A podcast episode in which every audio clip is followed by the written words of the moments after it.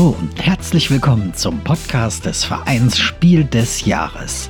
Ich freue mich, dass ihr wieder auf euren diversen Geräten eingeschaltet habt und uns zuhört. Mein Name ist Jan Fischer und ich führe durch die Sendung. Man merkt es vielleicht an unserer doch nur ganz leicht veränderten Titelmusik. Diese Folge ist eine besondere Folge, nämlich eine kleine Zeitreise. Und zwar geht es gegen Ende dieses turbulenten Jahres 2020 40 Jahre in die Vergangenheit, ins Jahr 1980. I will not make age an issue of this campaign. I am not going to exploit for political purposes my opponent's youth and inexperience. Das war Ronald Reagan, der sich im November gegen Jimmy Carter als neuer Präsident der USA durchsetzen konnte. Auf der anderen Seite des Atlantiks war Helmut Schmidt Bundeskanzler Westdeutschlands. Die Grundlinien der Außenpolitik sind erstens, ohne Gleichgewicht gibt es in der Welt keinen verlässlichen Frieden. Außerdem tanzte die Welt durch den Kalten Krieg zu Funky Town oder dem vorletzten Album von ABBA. Vorausgesetzt, sie war nicht damit beschäftigt, zu New Wave of British Heavy Metal die Haare zu schütteln.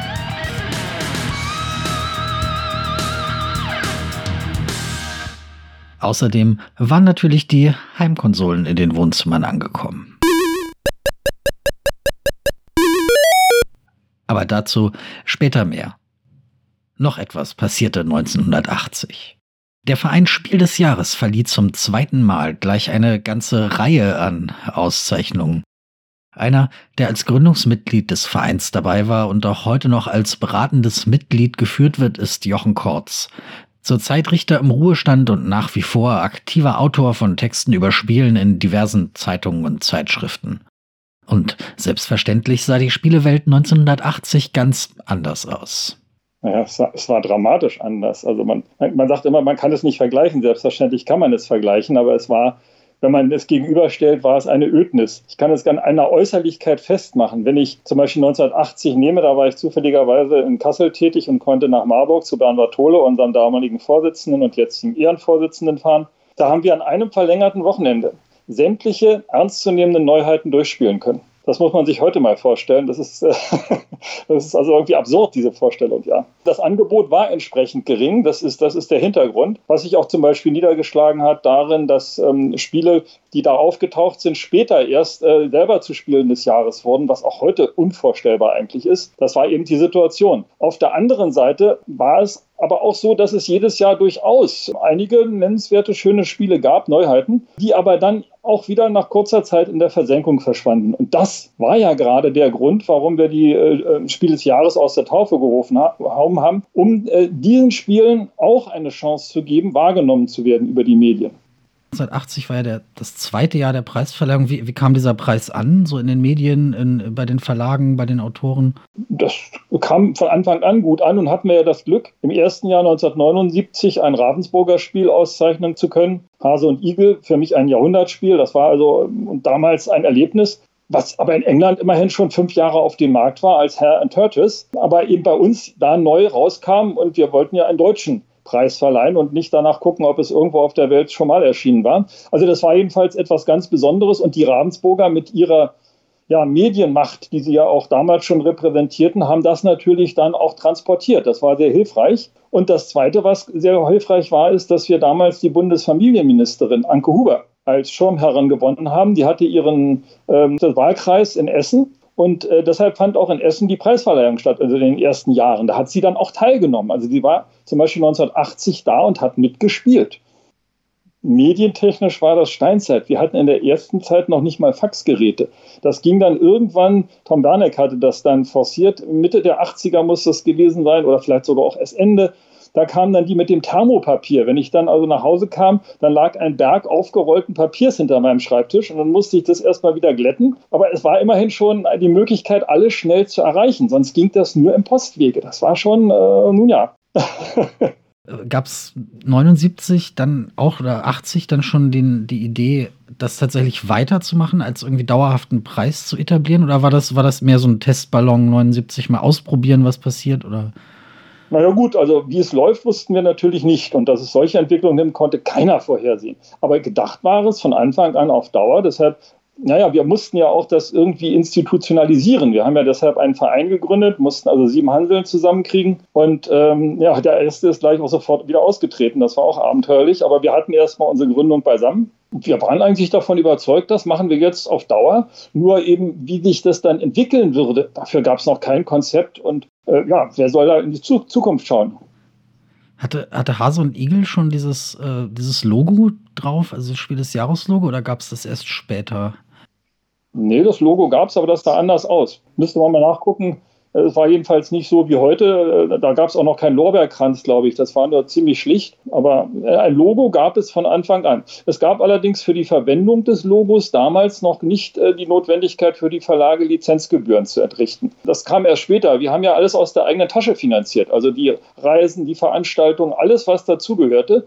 Äh, das haben wir da also jahrelang gemacht. Und irgendwann waren wir an dem Punkt, wo wir feststellen mussten, hallo, äh, das kann es nicht sein, irgendwelche anderen verdienen sich goldene Nasen, denen das gegönnt ist, aber wir zahlen das alles aus eigener Tasche und da kam dann eben die Idee, dass diese Kosten gedeckt werden müssen. Für die Preisverleihung selbst hatte man sich damals etwas ganz Besonderes ausgedacht. 100 Familien aus Städten in ganz Deutschland wurden per Preisausschreiben ausgewählt und mit dem Zug aus Hamburg, Berlin oder München nach Essen gefahren, wo die Verleihung stattfand. In speziellen Zugabteilen durfte gespielt werden und bei der Ankunft in Essen spielte ein Jugendblasorchester. Danach wurde der Preis verliehen, selbstverständlich im Rahmen eines groß angelegten Spieleabends für die ausgewählten Familien. Das war so ein Familienspielerabend, äh, war gar nicht mit großem Tamtam, sondern es sollte eben demonstrativ gezeigt werden, was Spiele leisten. Und die Huberin, haben wir immer gesagt, also Frau Minister Huber, die hat sich brav dazugesetzt und hat mitgespielt ja, das war jetzt nichts Glamouröses. Also da, da, hat jemand dann halt ein paar, weiß gar nicht mehr wer, äh, eben äh, lobende Worte gefunden, die da dazu gesprochen. Und dann äh, hat man sich eben zum Spielen zusammengesetzt. Das war alles. Es gab noch, glaube ich, ein paar ähm, Häppchen äh, irgendwie zu essen, aber ähm, äh, es war ja auch, äh, ja, äh, in den Anfangsschulen. Wir wussten ja noch gar nicht, wir hatten ja auch noch keine Übung damit, wie man das aufzieht und was man noch bedenken muss, sondern wir haben uns da reingetastet und da nur darauf geachtet, möglichst wenig falsch zu machen. Und das ist uns offenbar gelungen. Da saßen die Leute an, an was weiß ich, zehn Tischen vielleicht, habe ich so in Erinnerung. Spiel des Jahres wurde 1980 der nach wie vor beliebte Klassiker Rami Cup. Die Wahl war damals auch innerhalb der Jury nicht unumstritten. Gerade auch Jochen Kortz war eher dagegen, dem Spiel den Preis zu verleihen. Also ich sage es ganz offen, äh, das ist ja jetzt, ich schreibe ja in meinen Rückblicken auch, lasse ich immer so ein bisschen, ähm, hebe ich den Vorhang, äh, was immer vorher größtes Staatsgeheimnis war, so ein bisschen kann man ja durchschimmern lassen. Ich hatte größte Vorbehalte gegen Rami Cup. Für mich war das überhaupt nicht innovativ.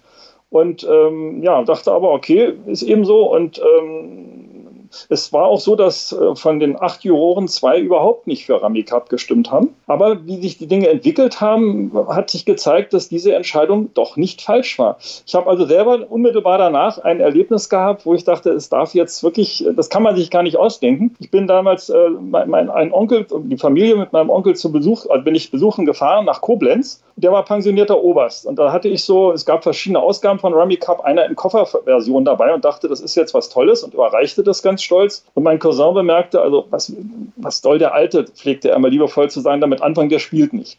Ja, dachte ich, hast du eben Pech gehabt. Eine Woche später klingelt mein Telefon, ist mein Cousin dran. Sag mal, was hast du uns da mitgebracht? Der Alte besteht darauf, jeden Abend Rummy Cup zu spielen.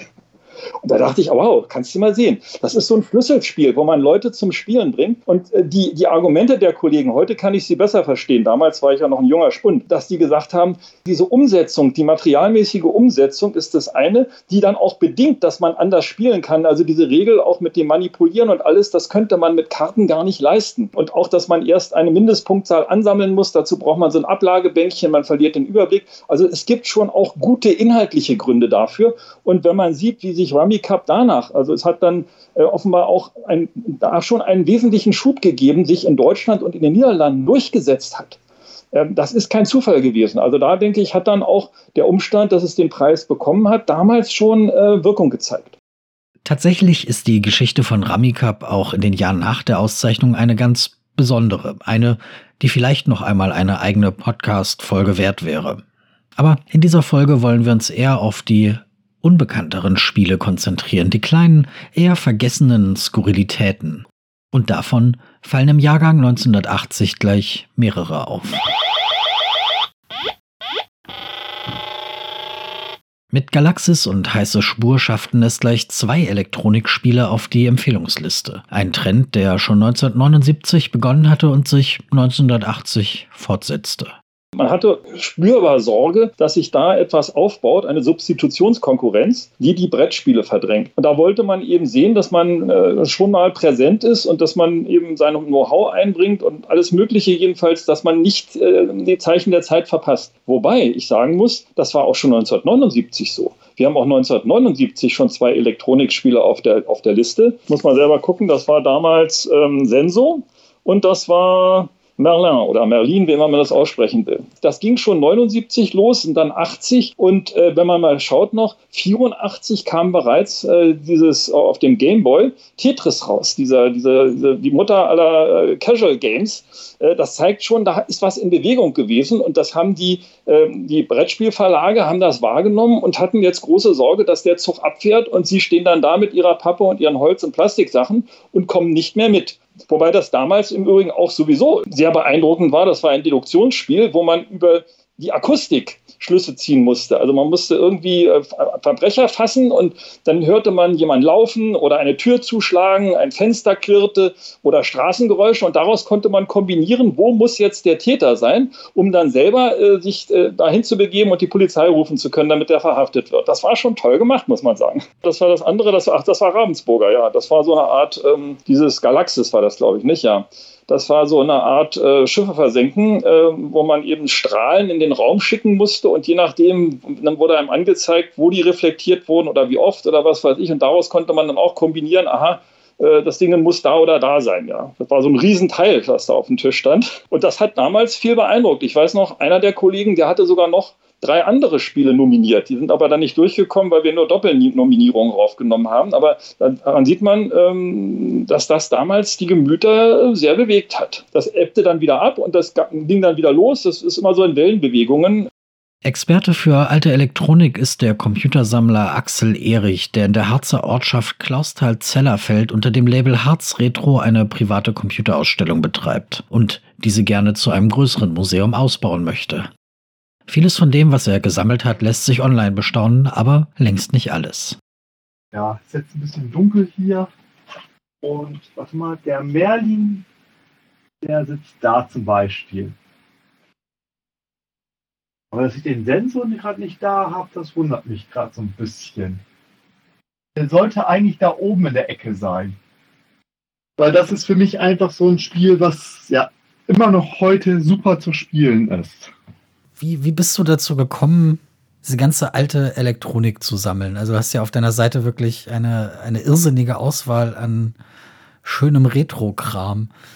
Wie bin ich dazu gekommen? Also ich war schon von Kindheit an, also schon als kleiner Knirp, so vier, fünf, sechs Jahre fasziniert von Computer und Technik. Wollte immer einen eigenen Rechner haben, habe auch für damalige Verhältnisse sehr früh einen alten Rechner bekommen. Also mein Erstkontakt mit Computer war so 81, 82. Und 85 habe ich meinen ersten Rechner selber gehabt und seitdem hat mich das Thema eigentlich nie losgelassen. Und dann kamen ja die PCs auf den Markt, habe sozusagen meine alten Rechner verkauft immer wieder, neuen Rechner gekauft, dann PC, aber es fehlte das Feeling. Und dadurch bin ich dann gekommen, dass ich irgendwann auf dem Flohmarkt einen alten Rechner wieder gekauft habe. Ich bin also leidenschaftlicher Flohmarktgänger ähm, und habe dann einfach einen Rechner nach dem anderen gekauft. Erstmal nur, die ich damals hatte. Und dann habe ich für 5 D-Mark einen Rechner gekauft, den ich nicht kannte. Und ich war dann so fasziniert davon, was der konnte, dass er mir so an mir vorbeigegangen ist, fand ich erstaunlich. Und dann habe ich mich da eben richtig reingekniet und mich eigentlich mit allem beschäftigt, was es da gab. Sammler zahlen für ein funktionierendes Exemplar von Heiße Spur mittlerweile über 100 Euro bei eBay. Axel Erich besitzt nicht nur dieses Spiel, sondern auch das andere ausgezeichnete Elektronikspiel des Jahrgangs, Galaxis. Ja, ich habe beides da, ähm, habe auch beides hier hinten schön schon mal drapiert. Fantastisch. Ja. Oh, es ist ja, Galaxis ist ja riesig. Weißt du noch, wie du an die Dinger gekommen bist? Also ziemlich eindeutig weiß ich das, als ich sie auf irgendeinem Flohmarkt für 5 Euro oder 5 D-Mark oder weniger gekauft habe. Beide Spiele. Ich gebe für meine Sammlung nicht viel Geld aus, das muss man auch sagen. Ähm, den Großteil meiner Sammlung habe ich in einer Zeit gekauft, als ich nur ja, 500 D-Mark ungefähr oder 500 Euro pro Monat zur Verfügung hatte. Und seitdem habe ich eigentlich immer wieder Glück gehabt und solche Sachen, also immer wieder Sachen gut oder günstig dazugekommen. Und wie kommen die beiden Spiele bei dem Experten für Retroelektronik an? Also ich habe vor allem das Galaxis gespielt, das habe ich auch meine Tochter mal spielen lassen. Die ist jetzt gerade acht Jahre alt geworden und auch sie fand das eigentlich faszinierend, das Spiel. Also wir haben es jetzt nicht gegeneinander gespielt, sondern man kann es auch alleine spielen. Also es ist so, das Spielprinzip ist, man hat eigentlich so eine Art, ja, wie ein Schachbrett kann man sagen, auf dem man ähm, sind vier Raumschiffe versteckt, die man wie bei Schiffe versenken suchen muss. Der Unterschied ist aber, dass man, wenn man irgendeinen Punkt angibt, auch äh, gesagt bekommt, über die Linien hinweg, ob diagonal oder senkrecht waagerecht, wie viele Schiffe in Sichtweite sind. So dass man damit dann ja, kombinieren kann, wo kann das Schiff sein oder wo kann das Schiff oder können die Schiffe sein oder nicht sein. Und, und heiße Spur, wie, also da kriegt man, kriegt so Sounds dann ausgespielt von dem Ding. Ne? Man drückt auf den Knopf, kriegt irgendwie einen Sound und ab, anhand dessen bewegt man eine Figur in einen, in einen Raum und findet dann irgendwie einen Verbrecher. Also man kriegt Sounds oder Koordinaten gesagt. Wenn man also Glück hat, kriegt man richtige Koordinaten, wo die Spielfigur gerade ist, also der Gegner. Oder man kriegt Geräusche, um damit rauszufinden, wo ist er jetzt gerade hingegangen. Ein, ein Fahndungscomputer nannte es sich ja damals ja, ich sag mal so, damals war es sicherlich was Tolles so mit so einem elektronischen Gerät dabei, aber ich habe das eher das Gefühl gehabt, dass da ging es einfach nur darum, dass wir was mit Elektronik da mitliefern. 1980 war dann ja auch die große Zeit, wo dann irgendwie Atari in die äh, Atari ankam und so und die ganzen älteren Heimkonsolen, da wollten dann glaube ich die Brettspiele auch wirklich was entgegensetzen. Hatte man halt Angst, den, da, den läuft irgendwie was weg oder so. Und das auch zu kombinieren. Also da ja, es gibt ja auch noch eine ganz interessante Spielkonsole in der Richtung, und zwar die äh, Philips Video Pack. Die haben da wirklich diesen Weg gegangen, dass sie wirklich drei Spiele herausgebracht haben, wo das äh, Spielkonsole mit Brettspiel verbunden wurde das also zwei Spiele weiß ich jetzt gerade aus dem Kopf. So, das eine ist ein Börsenspiel, das heißt, da soll man eben ja Aktien kaufen und verkaufen und Geld verdienen. Und das zweite Spiel ist so eine Art Rollenspiel. Und da werden dann zum Beispiel die Kämpfe und so weiter dann mit der Spielkonsole ausgefochten, aber der Rest dann eben auf Spielbrett, wo man dann hingeht und so weiter. Also das heißt, der Computer oder Bildschirm wird eben als zusätzliches Medium einfach eingebunden. Das ist so 80, 81, 82 aus den Anfangsjahren der ja, Videospiele. Wie ist denn so deine Expertenmeinung, wenn ich da jetzt mal, jetzt mal so sagen darf, was, was so an der, was da so an Elektronik hintersteckt bei, bei Heiße Spur oder Galaxis? Technik ist ein bisschen eher komplexer als ein Taschenrechner, sag ich mal, zum Herstellen.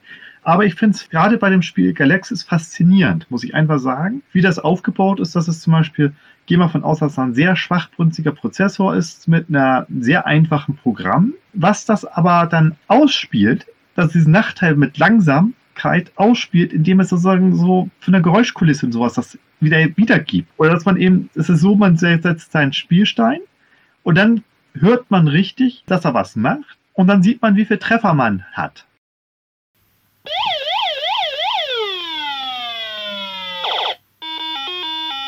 Soweit Axel Erich, Computersammler und Betreiber von Harz Retro. Eine andere, vielleicht auch etwas weniger seltsame Häufung sind im Jahr 1980 die Sonderpreise. Der Rubikwürfel, damals auch als Zauberwürfel im Handel, bekam den ersten und einzigen Preis für das beste Solospiel, den die Juryspiel des Jahres jemals verliehen hat. Auch Jochen Kortz ist der zauberhafte Würfel aus dem Hause Rubik in bleibender Erinnerung geblieben die Häufung, dazu muss ich vorab noch was sagen. Wir haben äh, ein, ein Preis schönes Spiel gehabt. Und das war auch in den Anhang der Statuten war das vorgesehen, dass neben dem äh, Preisspiel des Jahres ein äh, Sonderpreis für das schöne Spiel oder sowas vergeben werden soll. Das war also auch schon 1979 so. Das war jetzt also nicht so eine spontane Geschichte. Während der Rubik's Cube, der war nicht vorgesehen. Deshalb habe ich gesagt, liebe Leute, das entspricht eigentlich nicht unserer Satzung, äh, habe mich aber nicht damit durchgesetzt und ähm, es war ja auch nicht schlimm dann weiter. Aber das erklärt es eben, ja, dass da ausnahmsweise eben noch so ein Zusatzpreis kam. Ja, und so oft gibt es ja auch nicht so was Ungewöhnliches. Dieser, dieser Zauberwürfel hieß er ja damals. Ich weiß noch, wie ich auf der Messe zu dem Stand von Arxen kam und dann war da so eine Promoterin, ich wusste, damals hießen die anders, aber ich weiß es heute nicht mehr. Und dann drückte, zeigte mir die das, den Unberührten und reichte mir den nach vier Drehungen rüber. Und ich hatte genau aufgepasst und habe die genau wieder zurückgedreht und hatte also, war ganz stolz, dass ich den Zauberwürfel auf Anhieb wieder rekonstruiert habe. Aber nicht etwa, weil ich ihn verstanden habe, sondern nur, weil ich aufgepasst hatte. aber es war sofort klar, äh, das ist etwas, also das war atemberaubend einfach. Das war ein Geniestreich. Und da habe ich mich auch besonders gefreut äh, bei der Preisverleihung, dass Arno Rubik da war. Und ich habe ihn kennengelernt und wir haben dann so ein bisschen ähm, ja, auf Englisch geradebrecht kleines Smalltalk gemacht. Ein unglaublich sympathischer Mann war das. Also das war wirklich schön damals äh, zu erleben, ja. Der zweite Sonderpreis des Jahres 1980, der Preis für das schönste Spiel, ging an ein Spiel namens Das Spiel. Autor ist Künstler und Spieleszenen-Urgestein Reinhold Wittig. Es ist jedenfalls eine dreieckige Grundform, die aussieht wie ein Waffeleisen. Und da passen genau immer die Würfel rein. Und wenn man die Würfel da rein tut, erstmal wild, wie man möchte, kriegt man eine ganz glatte Pyramide. Und das hat für sich schon ja einen ästhetischen, eine ästhetische Ausstrahlung. Man, man baute das auf und äh, dann entstand das da und dann manche ließen das dann auch stehen. Man konnte also das Spielergebnis einfach äh, zurücklassen oder manch einem machte Spaß, da ein schönes Muster draus zu bilden. Äh, das war jedenfalls in seiner Zeit damals etwas so Ungewöhnliches. Auch ja, die Idee und vor allen Dingen auch die Offenheit, das hat nur nichts mit schön zu tun, aber das kam dann noch dazu. Es sollte ja als, als Spiel soll ja nicht nur schön sein, sondern es sollte eben auch ein schönes Spiel sein. Äh, diese Idee, zu den schon angebotenen Regeln noch neue zu empfinden, die auch funktioniert hat, wo dann Menschen eben, die sonst damit gar nichts zu tun haben, äh, Regelvorschläge eingereicht haben, die dann auch später mit aufgenommen worden sind in die Anleitung. Das passte zusammen, die, die, äußere, die äußere Erscheinung und die spielerische Qualität. Ein besonderes Spiel also erdacht von einem besonderen Autor. Zwei gute Gründe, ihn einmal zu besuchen. Das Werk von Künstler und Spieleautor Reinhold Wittig ist in Göttingen schon direkt bei der Ankunft am Bahnhof zu bewundern. Der Göttinger Planetenweg, der von Wittig mit initiiert wurde, beginnt dort mit der Sonne und führt maßstabskorrektem Maßstab von 1 zu 2 Milliarden, zumindest anfangs, in die Richtung des Gebäudes der Edition Perlhuhn, Wittigs selbst gegründetem kleinem Spieleverlag. Der Verlag liegt in einer Straße mit dem schönen Namen Am Goldgraben. Restaurierte Jahrhundertwendehäuser reihen sich dort aneinander. Dort gestaltet Reinhold Wittig Spiele, Kunst und als Organisator des Göttinger Spieleautorentreffens und der Spieleautorenzunft auch langjährig die deutschsprachige Spieleszene. Dass es sich um einen außergewöhnlichen Spieleautoren handelt, wird spätestens klar, wenn man Wittigs Wohnzimmer betritt. Das Sofa war einmal Teil eines Autos. Der Couchtisch war einmal ein riesiges Steinsägeblatt. Rundherum an den Wänden hängen Marionetten, die aus Schrott zusammengeschweißt sind. Der 83-Jährige geht nach wie vor jeden Samstag auf den Schrottplatz, erzählt er. Auf dem Boden liegen in einem Korb Hörner afrikanischer Cebu-Rinder, die für ein neues Spielprojekt gedacht sind. Es soll auch eine vegane Variante entstehen, die einen hohlen Bambusstock statt der Hörner nutzt. Wittigs Verstand, so scheint es, denkt sich alle fünf Minuten ein neues Spiel aus, auch im Gespräch. Und das erfolgreich. Wittig gewann nicht nur 1980 den Sonderpreis für das schönste Spiel. Auch 1983, 1986, 1993 und 1994 konnte er den Preis holen. Aber greifen wir nicht vor. 1980 war Wittigs ausgezeichnetes Spiel das Spiel namens Das Spiel. Es war nicht sein erstes Spiel, aber dennoch eines seiner erfolgreichsten. Und eines, in dem sich der spielerische Künstler und der künstlerische Spieleautor trafen. Reinhold Wittig erinnert sich. Ich habe ja in 15 Jahren schon Spiele gemacht, ohne zu merken, dass ich äh, Spiele mache. Ich habe sie gemacht halt, nicht? Da war dieses Wikinger-Schach, was ja mittlerweile zum Kultstatus hat. Nicht das Wurfspiel, sondern das alte Blockspiel. Und dann Piratenbillard, was es ja immer noch gibt. Und ich schreibe Tagebuch. Und das ist für mich sehr aufschlussreich. Irgendwann so, ich weiß nicht genau, 63 mache es gewesen sein, da habe ich notiert, ich hatte gedrechselt, ich kann halt auch drechseln, Schachfiguren und habe so lapidar geschrieben, ich habe ja schon mehr Spiele gemacht und habe die da aufgelistet. Also genaue Jahreszahl der ersten habe ich nicht, aber ich kann es. Während ich, ich bin ja von Haus aus eigentlich Puppenspieler, genau aufgelistet habe, wer wann da war und wo und wie viel Publikum da war. Und Spielen kam dann, äh, ich sag mal so, langsam in Gang. Und dann hatte ich Glück, äh, das ist so die zweite Hälfte 60er Jahre, da habe ich einen dollen Holzbildhauer kennengelernt und der hat angeboten, von mir Spiele zu bauen.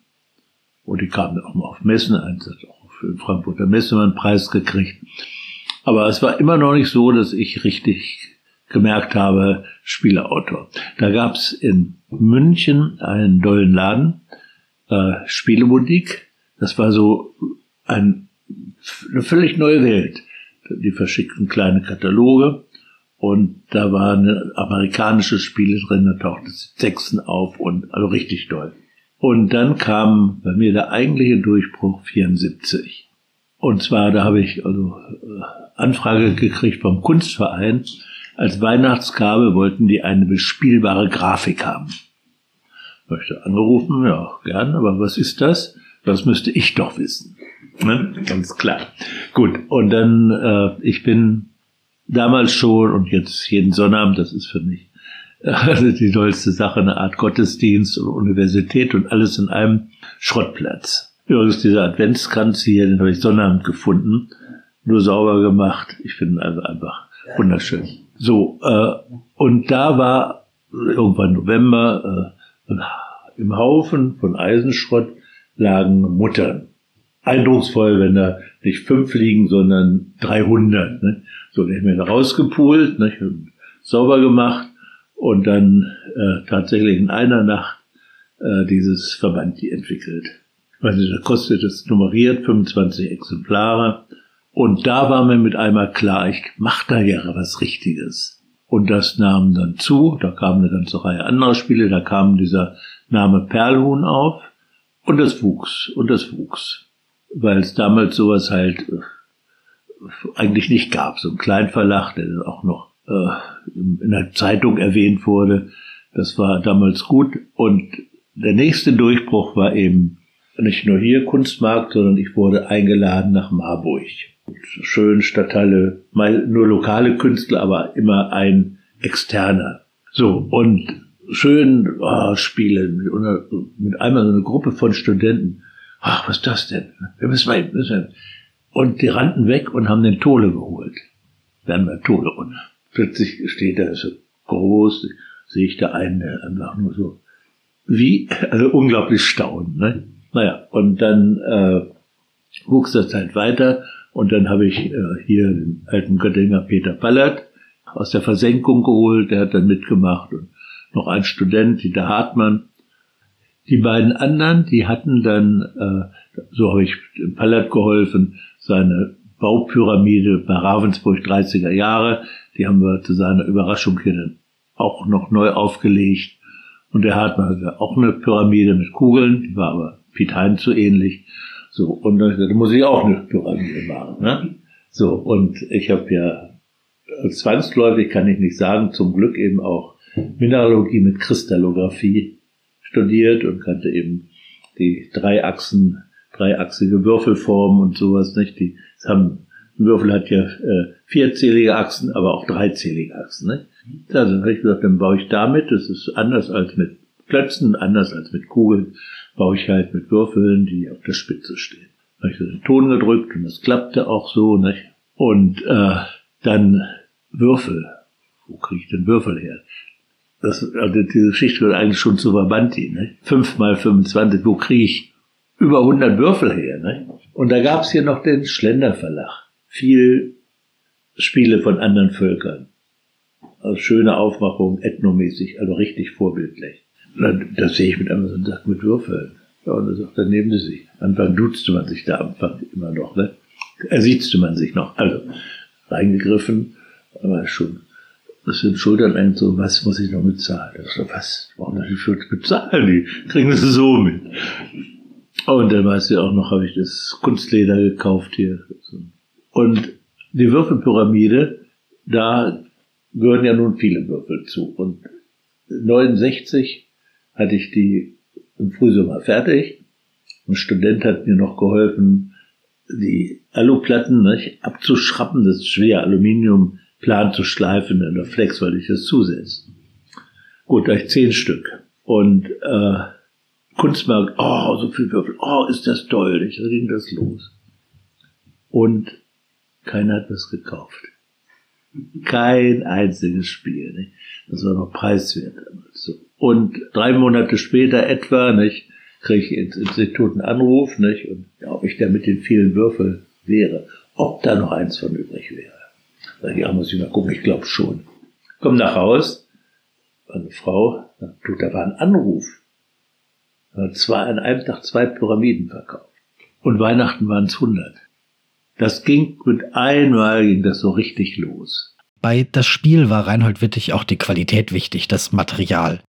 Überhaupt, wenn man mit ihm über Spiele spricht, seine oder die anderer, geht es immer auch darum, wie fühlt es sich an, wie sieht es aus, wird vielleicht Material verwendet, das niemand sonst verwendet. Das Design ist, auch bei das Spiel, nie Mittel zum Zweck, sondern immer auch ein eigenes Werk. Das ist in einem unglaublich eleganten Karton drin, also Buchbinderkarton, also mit Seidenstrukturpapier bezogen.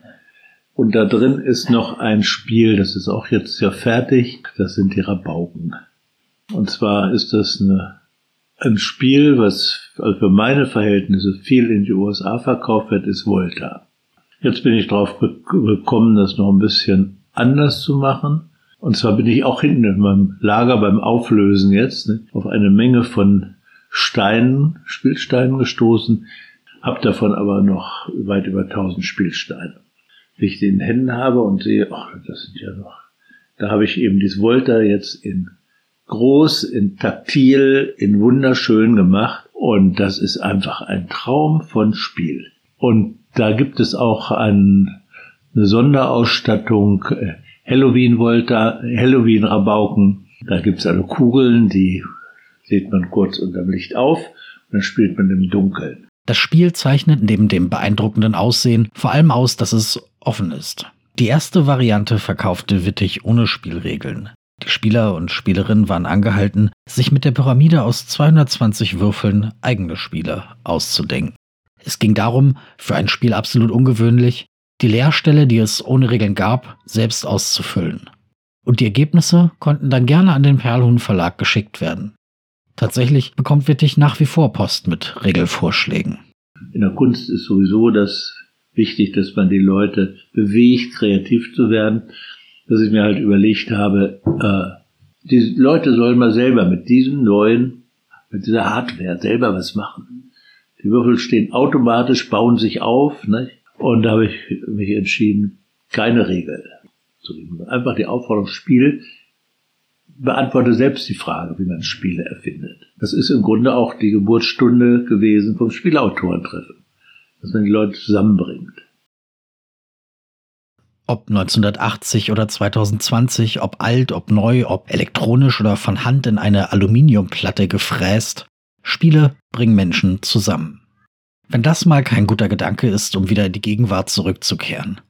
Verlassen wir also Göttingen, verlassen wir vom Goldgraben aus über dem Planetenweg, weil es so schön ist, das Jahr 1980. Auf ins Jahr 2020. Zurück in die Zukunft. Oder nun ja, die Gegenwart. Euch vielen Dank fürs Mitreisen. Vielen Dank an Jochen Kortz, Reinhold Wittig und Axel Erich. Unser heutiger Titelsong heißt Retrograde und ist von Spence. Dies war ein Podcast des Vereins Spiel des Jahres. Mein Name ist Jan Fischer. Ich hoffe, wir hören uns bald wieder. Und in der Zwischenzeit bleibt gesund. Und wie immer, hört nicht auf zu spielen.